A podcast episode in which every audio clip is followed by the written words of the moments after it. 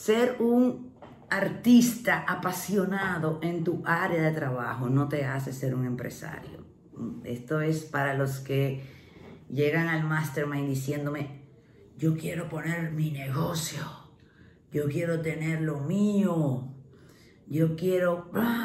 Entonces sí, chéverísimo, claro, bomba, vamos, dale.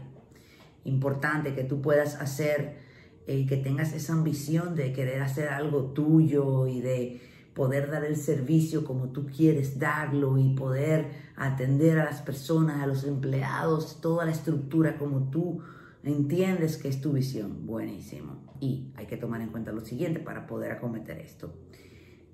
Tu trabajo deja de ser tu trabajo. Es decir, si tú eres ingeniero, electromecánico, de maquinaria, X, y tú quieres dar el servicio de manera directa a los, a los clientes, ¿no? A la hora que tú pones una empresa, hay algunas habilidades que tienes que comenzar a desarrollar. Y hay un tiempo que tienes que comenzar a sacar para estas nuevas responsabilidades. Cuando tú pones una empresa, tú tienes que eh, tener un abogado que no solo te ayude con la constitución de la empresa, sino que sea una persona que esté disponible para ti, para que tú le puedas preguntar todo lo que se te ocurra. Segundo, la parte contable. No importa cuánto dinero entre a una empresa, si no está bajo control el gasto. El gasto implica también impuestos. El Estado es tu socio mayoritario, sépalo. Entonces tienes que tomar en cuenta que hay que desarrollar la habilidad de hacer esa gestión. Aunque tú vas a tener tu contador y vas a tener preferiblemente un asesor fiscal aparte de tu contador, si el negocio es un poquito grande, edificarte un poco sobre los impuestos que hay que pagar, porque eh, tener un contador CPA que sepa mucho, muchas veces eh, ni eso garantiza una buena gestión. El contador tiene que ser, el contador es como tu socio, porque una mala gestión te puede hacer quebrar.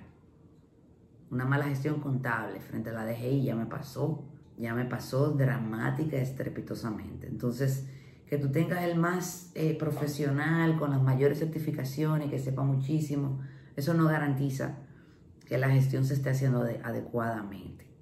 La primera vez que yo tuve un issue con eso fue como con una contadora que sabía lo que había que saber sobre un negocio, pero ella no reportaba un impuesto que se, se le cobra a las personas que tú le pagas. Ella no lo reportaba porque ella no quería que se le descontara a ella. Entonces ella no reportaba nada. Cuando nos vinimos a dar cuenta, va, había problema. Entonces hay que tomar en cuenta. Tú pasas de, de, de, hacer algo que te gusta mucho a tener que ocuparte de hacer eso que te gusta mucho, que comienza a agobiarte a ser un administrador de empresa. Otra cosa que toca hacer cuando tú montas un negocio es tomar en cuenta la captación de clientes.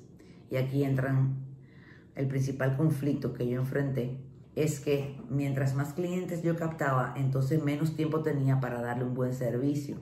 Entonces ahí comienza a entrar una lógica de competitividad, porque además cuando tú eres empresa, tú tienes también que ser competitivo en cuanto a precios, con relación a tu competencia o, a cómo tú envuelves tu producto para que sea viable y, atractivo, producto o servicio. Entonces, te lo pongo sobre la mesa para que lo tomes en cuenta a la hora de montar algo.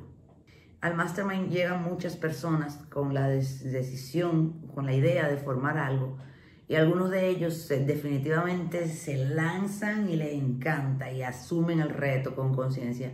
Y hay otras personas que determinan que no están en ese momento de asumir todas esas responsabilidades. Cualquiera de los escenarios está súper bien.